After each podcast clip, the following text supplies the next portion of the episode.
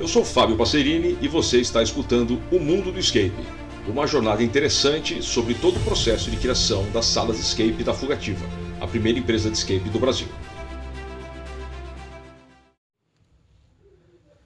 Um tipo de pergunta que eu recebo bastante também de, de diversas formas, é, diversos canais, conversando com quem já atua no mercado, com quem está querendo atuar no mercado, com quem atua só com evento, com quem atua só corporativo, com, com quem faz palestras de, de outro tipo de assunto, mas também tem um certo interesse, é como que se precifica e qual é o tipo de demanda que existe? São duas perguntas que meio que se complementam. Uma delas é se existe ainda demanda, é, ou demanda crescente, ou demanda por jogos, etc., para que se justifique montar uma empresa de escape, né? se tem pessoas querendo jogar, se essa demanda é realmente é, consistente, sólida, e como que se precifica isso, porque a, a, a noção geral do mercado é de que jogar escape é algo caro, é, portanto, é, de nicho, portanto, de elite, portanto, para rico, portanto, só para de vez em quando, etc, etc. Então eu vou juntar essas duas questões é, sobre demanda de mercado, isso da, do meu ponto de vista, que eu atuei é, em diversos segmentos, mas, por exemplo, eu atuei sempre em cidade grande e prestei consultoria para pessoas em cidades médias, então vou, vou falar um pouco com a minha opinião sobre a questão de demanda e a questão de precificação. Primeira questão que se, que se fala sobre demanda. É, na, nas, em algumas capitais, é, base, principalmente é, São Paulo, né, mas algumas capitais, já existe um, um, uma demanda pequena, porém é, consolidada, é, que, que, que poderia poderia se interessar por novos jogos, por exemplo. Se você montar uma empresa nova em São Paulo e ela sendo minimamente razoável, né? não sendo algumas coisas que, que eu acabei vendo por aí no, nesses oito anos, agora mais de oito anos, né? nós já comemoramos oito anos, então já estamos oito anos e um pouco mais. Teve um pessoal realmente que fez algumas coisas que não deram muito certo e as empresas não decolaram e fecharam com, com com pouco tempo de vida. Mas se você abrir uma empresa razoável, jogos corretos, decentes, etc., existe uma demanda nas capitais que vai alimentar o seu negócio, que vai sustentar o seu negócio de uma, de uma, forma relativamente. É, não vou dizer perene, mas vai, vai te trazer substância. Então, se você abre numa capital que já teve empresas e ainda tem empresas escape, existe uma demanda que já foi criada. Agora, Saindo de algumas capitais e uma outra cidade onde já existe um mercado de escape pequeno, mas já existe, você tem grandes barreiras de entrada.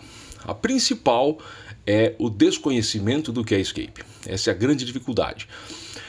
Até hoje, até hoje, quando as pessoas que não sabem o que é me perguntam o que é, não existe uma forma simples de se explicar o que é escape porque escape, por ser uma experiência, você não explica uma experiência a não ser a que a pessoa experimente aquilo.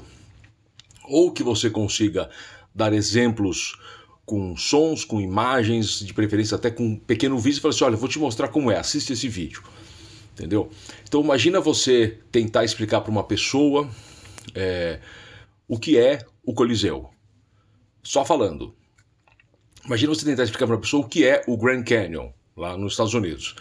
Você fala, não, é um negócio, tem rochas enormes, você está super alto, é um rio que foi escavando ao longo de milhões de anos e tem umas escarpas gigantescas, é um canyon, só que é grande, por isso chama Grand Canyon. É muito difícil você explicar. Depois de cinco minutos falando, a pessoa fala, tá bom, vai, um dia eu vou lá e vejo. E a hora que você pega uma foto ou você mostra, a pessoa fala assim, opa, interessante esse negócio de Grand Canyon. Puxa vida, nunca imaginei que pudesse existir algo assim. Ou você tem um pequeno vídeo feito por um avião, feito por um drone, feito por uma pessoa na borda de um dos lugares mais altos, mais impressionantes, a pessoa vai falar assim: nossa, isso aqui é impressionante. Então você explicar o que é escape é difícil. Essa é uma, é uma das maiores barreiras que tem para você começar um negócio desse. Tem todas as outras questões já foram abordadas nesse podcast. Eu não vou, não vou entrar em detalhamento nelas aqui, vou repassar rapidamente. Para dar um pouco mais de substância na questão de análise de demanda. Que é a questão que a pessoa só vem uma vez em cada experiência, que você tem uma dificuldade em atender muitas pessoas ao mesmo tempo, nos horários nobres que as pessoas querem. Então você consegue receber um grupo durante uma hora e meia, aquela sua sala fica vaga, fica bloqueada por uma hora e meia, às vezes para quatro pessoas. E aí você tem mais 20 pessoas querendo vir e você não consegue atender. É como um restaurante que tem oito mesas, um restaurante é, mais exclusivo que tem oito mesas, e no sábado que tem 45 grupos querendo vir. Você consegue atender talvez 16, né?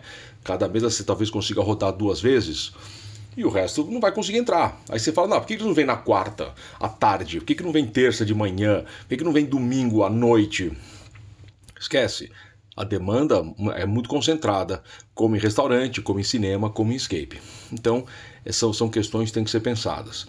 A dificuldade de se explicar o que é e o, o o desconhecimento do público para uma questão de, de, de, experiência que nós não estamos muito acostumados com isso. Por exemplo, nos Estados Unidos foi o processo de democratização do escape foi mais orgânico, foi mais natural. Eles têm muito mais enraizado é, o conceito de casas temáticas, casas mal assombradas, casas de terror, parques temáticos, eles têm em todo lugar, tem sempre um parque, sempre um, um centro de, de, jogos, um centro de, de, de, entretenimento. Então foi mais comum a pessoa entender: bom, já tinha uma casa mal assombrada. A escape é a casa mal assombrada? Não, mas é meio parecido. Você vai lá, em vez de você tomar um susto, você resolve um enigma e você, ah, tá bom, entendi, pronto. Então foi mais fácil que as pessoas entendessem o que era e começassem a frequentar. Aqui até hoje é difícil explicar, o mercado é muito pequeno no Brasil, não tem perspectiva de crescer, é o que temos. Então, quando você vai estudar a demanda, você tem que pensar como que você vai comunicar isso, como que você vai é, manter a, a como, como que você vai fomentar a sua base com informações e tem várias coisas que já foram abordadas nesse podcast que podem ser pensadas, desde o formato do escape, parcerias interessantes, de repente em vez de você começar direto, quer dizer, além de você de repente começar com um local que você vai ter um centro de jogos, sei lá, com três, quatro jogos, você já busca junto como estratégia de negócio montar um pequeno jogo dentro de um bar, dentro de um, um shopping center em parceria com alguém, perto de uma praça de alimentação, em algum lugar pequeno que você possa fomentar as pessoas que passariam por lá e poderiam se interessar e fazer aquela brincadeira e falar assim: nossa, gostei. Olha, então existe um centro com jogos maiores para outro lado. Tudo isso já foi abordado aqui e é uma questão que tem que ser pensada quando se fala em demanda. Conectado com a demanda existe a história da precificação.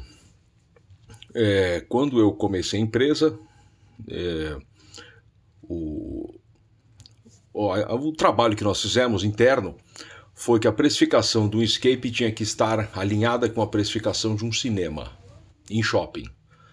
Então, o, nós começamos com essa expectativa e também nós cobrávamos por grupo, porque eu entendia que você. É, quando você cobra por grupo, você fomenta que as pessoas venham sem ter que ficar. Porque pra gente não faz muita diferença. Se o grupo tem 3, 4, 5, 6, dá na mesma. Então, é, é, de, é de melhor tom quando você cobra por grupo do que você cobrar por pessoa. Dá uma, dá uma perspectiva melhor para quem paga. Principalmente quando você enche, quando se, se você pega um jogo que não está muito bem desenhado, ou praticamente qualquer jogo, se você põe 10 pessoas numa sala, 8 pessoas numa sala, metade não faz nada. Isso é fato. Já, já monitorei dezenas de milhares de pessoas e jogos e de todo tipo, de todo tamanho. Em grupos grandes, metade fica encostado, vai sendo arrastado e não se diverte. Isso é, não tem muito o que questionar. Se o grupo quer ir numa multidão porque acha bacana, dentro daquilo que eu falo, tem as pessoas que gostam mais de enigma, que gostam mais de artefatos, que gostam mais de cenário e que gostam de estar com a galera. Então você está num grupão que quer ir com a galera, maravilha. Eu sempre lembro que nós tivemos um caso em O Campanário 2, que o grupo, eles queriam jogar em 16 pessoas. Eu falei, pessoal, é multidão, não faz sentido, o custo é por pessoa, separe em dois, né? É melhor para vocês e para a gente vocês vão ocupar dois horários, mas eu, eu, prefiro. Não, não, a gente quer ir em banda, a gente quer a farra, a gente quer todo mundo junto, a gente quer tomar susto, quer dar risada. Eu falei, maravilha, então vai. Mas foi uma multidão, né? Tem gente lá que não tinha, ó, não tem a menor ideia do que os caras foram fazendo. Eu só ia abrindo as salas, eu ia passando, tomando susto, tentando não ser o último para não ser o primeiro a me assustar. Mas em geral, não é o ideal. Então, a precificação do escape é muito alta. Eu acho que as pessoas cobram muito caro pelo que elas entregam, entendeu? Então, essa é uma questão que tem que ser muito bem analisada, porque se você utilizo o valor como uma moeda de troca, eu vou cobrar menos que os outros, automaticamente a percepção de valor do seu negócio vai cair. As pessoas, na falta de qualquer outra informação, você olha, por exemplo, duas jaquetas de couro. Aí você fala, uma custa 250, uma custa 900. Automaticamente, sem nenhuma outra informação, você fala, a 900 é melhor. Não tem outra informação, né? As duas são mais ou menos equivalentes. Eu estou olhando aqui, é uma tal, uma é desse jeito, uma é marrom com faixa preta, até marrom com faixa preta também. Essa de 900 deve ser melhor. Você pode não querer pagar 900, mas a percepção que você tem é que aquela é melhor. Até você perceber que existem outras questões que têm que ser levantadas, de repente a de 900 é igual a de 250, só que tem uma grife que as pessoas valorizam. Se você não valoriza, não faz sentido você pagar. Agora, se você valoriza, não, eu quero também é, andar com é, a marquinha dos outros fazendo propaganda gratuita para uma outra empresa, sem problema, pague 900 e leve essa jaqueta dessa marca.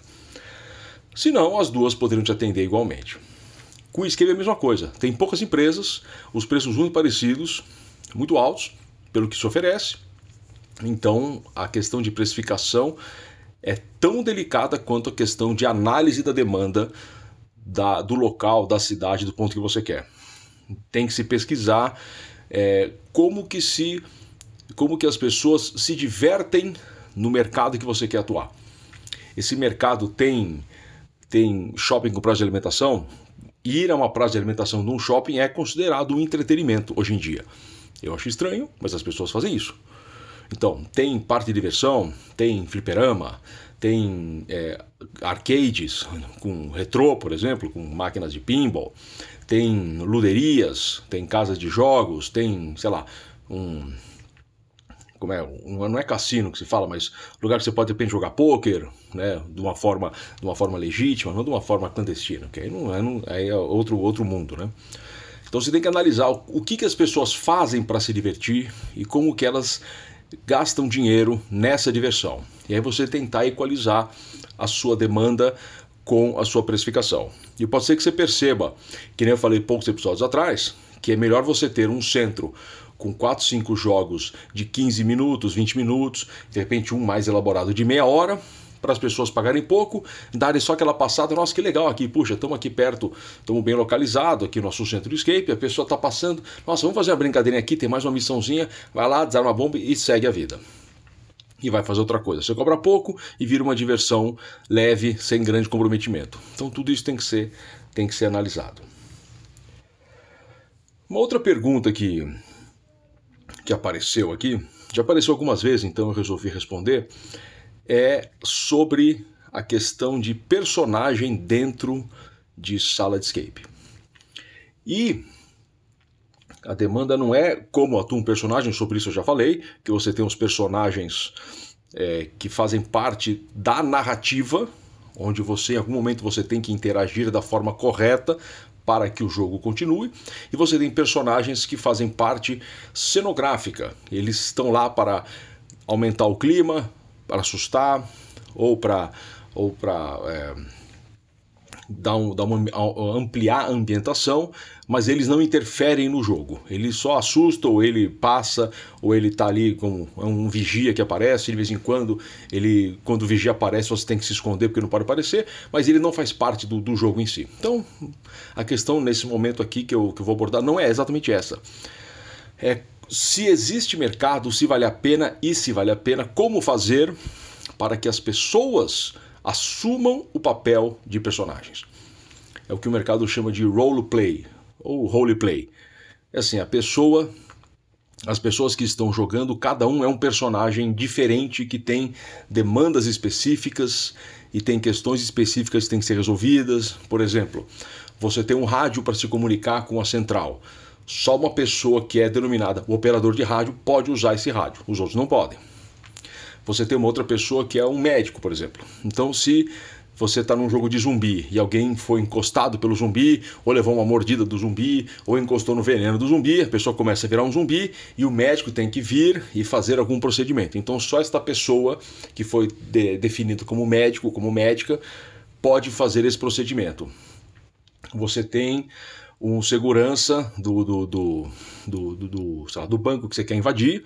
Isso aí tem só uma pessoa que tem um crachá de funcionário fake do banco, só ela pode conversar com o segurança e tentar é, combinar, olha, pô, eu esqueci meu, meu, sei lá, meu, meu computador lá dentro, me ajuda aí a entrar para pegar, senão meu chefe vai me mandar embora, puxa vida, libera essa porta aqui para mim, eu tô sem meu crachá oficial, blá blá blá. Então as pessoas assumem papéis para para que o jogo se desenvolva. É, o que, que eu tenho a dizer sobre isso? Eu fiz pouquíssimos testes a esse respeito e participei de algumas atividades como essa. E eu pessoalmente não sou um grande fã de fazer isso com escape, porque geralmente as pessoas não querem. É um outro nicho de mercado. Quando você cria uma atividade de roleplay, é que nem você criar uma atividade de RPG, que aliás é um pouco parecida. As pessoas têm que assumir um determinado papel e nem todo mundo quer, entendeu? Porque para você assumir certo papel, você tem que ter uma supressão da crença ainda maior, você tem que realmente entrar mais profundamente na história, você tem que ter uma certa veia artística para conseguir curtir o papel que você vai encenar, por exemplo e toda, toda experiência, às vezes, depende que uma pessoa consiga falar a coisa certa para um cara que está no sala enquanto o resto espera. Então o jogo deixa de ser simplesmente uma sequência positiva, interessante, um fluxo de enigmas e desafios a serem completados pelo grupo, por quem naquele momento percebeu e mostra para os outros, e passa a ser uma dinâmica que tem a questão teatral de paradas para que algo aconteça enquanto os outros esperam. E se a pessoa não faz certo e aí a coisa não acontece, aí você tem que ter um staff muito bem ali, muito bem preparado para interagir do jeito correto. Você tem que ter atores e atrizes com, com experiência em lidar com essa proximidade é, intensa com o público, porque o, o ator, a atriz, a equipe, o staff não está num palco e as pessoas assistindo, eles estão no mesmo ambiente interagindo em tempo real e tem que ter um jogo de cintura muito grande. Então é bastante complicado essa questão da, da improvisação. Então eu nunca vi isso de verdade no escape, as pessoas terem que assumir papel. Fizemos pouquíssimos testes e percebemos que não é nossa praia, nós não sabemos fazer esse tipo de coisa com qualidade, com, com de uma forma que fique interessante. E tem todas essas questões que nem todo mundo se interessa. Então quem se interessa é um nicho de mercado que a pessoa se interessa mais pelo roleplay, mais pela atuação, que agora eu sou um mago, agora eu sou uma fada, agora eu sou um soldado, agora eu sou uma bailarina, agora eu sou uma açougueira, agora eu sou uma criminosa, agora eu sou, sei lá, uma espiã, do que a questão do fluxo de enigmas e desafios. Então é uma coisa complicada de se fazer. E uma terceira e última pergunta que eu quero abordar aqui no, nesse episódio do, do, do Manda Dica é de uma grande amiga minha, Gabriela. Ela é, ela é dona da, da, do, do, da, da, da Trama. Trama Escape é uma empresa lá em Sinop. E ela perguntou sobre a questão de é, nível de complexidade do enigma. E a pergunta dela é bastante direta, bastante prática, por isso que eu vou responder. E a questão dela é: se o fato de nós termos que dar muitas dicas para um enigma caracteriza que este enigma é difícil. Então, assim, quanto mais dicas temos que dar para que um enigma seja resolvido, significa que esse enigma é mais difícil. E é, eu dei uma pensada antes de responder, porque a resposta automática que, que vinha é claro, se o enigma é difícil, você tem que dar mais dica. E daí, antes de gravar esses podcasts, eu faço algumas anotações, alguns rascunhos, né? faço um pequeno ensaio do que, que eu poderia falar. E na verdade, a quantidade de dicas que você dá é, geralmente não está ligada à complexidade do enigma. Entendeu? A quantidade de dicas que você dá depende Primeiro, claro, da qualidade do enigma. Um enigma mal feito vai exigir que você dê muitas dicas, mesmo que ele seja um enigma fácil.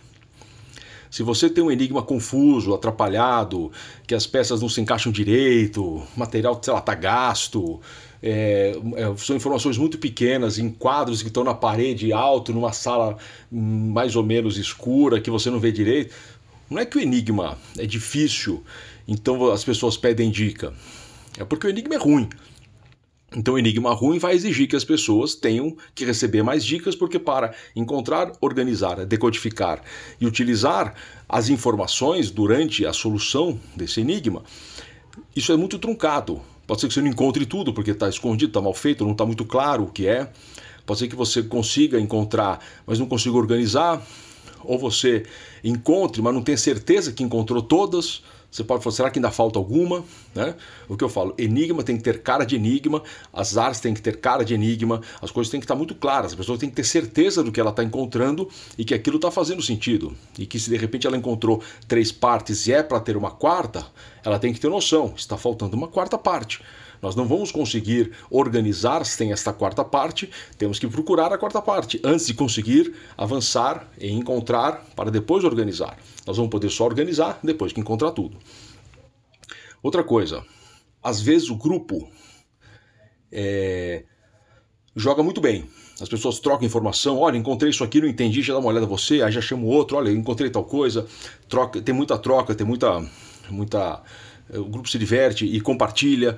Olha, vamos ver isso aqui. Pô, você, ó, você que entende, dá uma olhada aqui também, dá sua opinião e o grupo vai. E aí, esse, quando tem essa dinâmica, essa troca boa, você precisa dar menos dica, porque o grupo, eles automaticamente, eles naturalmente, eles se ajudam, como se eles, como se as dicas surgissem na busca da solução de cada enigma. Alguns grupos jogam muito travado.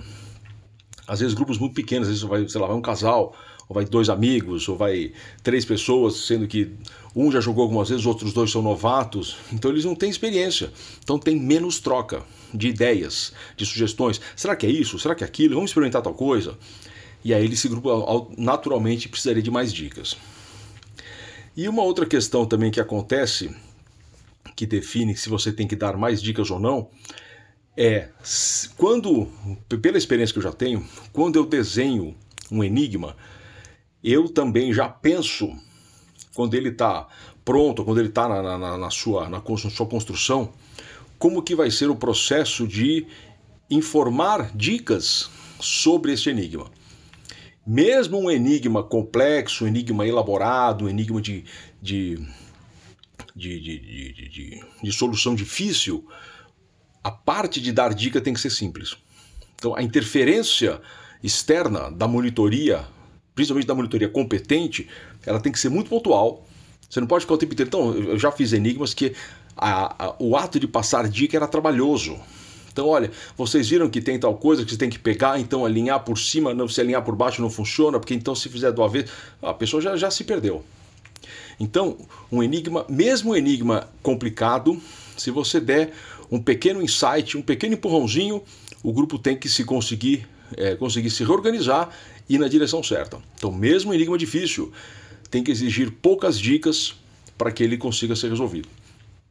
E às vezes um enigma fácil, só que as etapas são trabalhosas e a compreensão do que está acontecendo também é confusa, pode transformar ele num enigma que precisa de muitas dicas para que ele seja resolvido. Então, por exemplo, falando de um, um exemplo que eu já citei outras vezes aqui, falando sobre jogos de terror. Você pode ter um enigma simples, só que você tem uma informação, você tem seis informações em sequência, cada uma numa sala. Cada sala tem um nome. Você tem, por exemplo, uma sala, ah, começa, sei lá, sala alfa, sala beta, sala gama, sala delta, sala epsilon. E aí você tem, é, sei lá, cinco informações, cada uma numa sala. E a pessoa tem que falar, pô, peraí, mas então acho que se eu colocar essas informações na sequência das salas que eu encontrei ou das salas que elas estão, funciona. Só que não num jogo de terror, as pessoas estão andando, entram numa sala, esquece, nem presta atenção no nome, ouviu, mas achou que não tinha nada a ver. A hora que você tem que dar dica, você fala assim: cada sala tem um nome, deve ter um motivo para isso. Automaticamente o pessoal fala assim: opa, vamos ver essa informação de novo. O enigma pode ser, pode ser complicado de você encontrar as informações, de repente até você precisa passar por uma decodificação que, que vem primeiro? É alfa, o beta, o gama, o delta? Cadê isso aqui? Em algum lugar você pode ter uma biblioteca com fascículos que mostram que o alfa é o capítulo 1, beta é o capítulo 2, para a pessoa entender se ela não estiver muito familiarizada com o alfabeto grego. Mas você, com uma pequena informação, você dá um, um, um, um boost, né? você dá uma chama de lucidez para que as pessoas se reorganizem e vão resolver. Então, não está conectado a quantidade de dicas que você tem que dar com a complexidade do enigma. Você pode ter enigmas difíceis, que com um pequeno insight o grupo se reorganiza e faz, e você pode ter um enigma mais fácil, só que de repente esse enigma fácil é de encontrar seis, seis chaves que estão no ambiente. Cada chave pode ter um pedaço de uma informação. E as pessoas têm que encontrar essas chaves. E aí você fala assim: não, vocês têm que procurar as chaves. Nossa, já encontramos só quatro. Aí você fala assim: então, procure melhor. Ou então fala assim: olhem, sei lá, de repente atrás dos porta-retratos. As pessoas vão olhar atrás de todos os porta-retratos. Aí você exige que o monitor tenha prestado atenção para ver quais eles já encontraram e quais estão faltando. De repente o que está faltando está, sei lá, pendurada na maçaneta do banheiro, por dentro, e a outra está colada atrás da gaveta do criado mudo. E aí a pessoa tem que tirar a gaveta e olhar atrás, por exemplo. Então, você acaba tendo que dar um monte de dica para fazer as pessoas encontrarem todas as informações, mesmo sendo um enigma simples. Então não é necessariamente conectado a quantidade de dicas que você dá com a dificuldade que um enigma tem.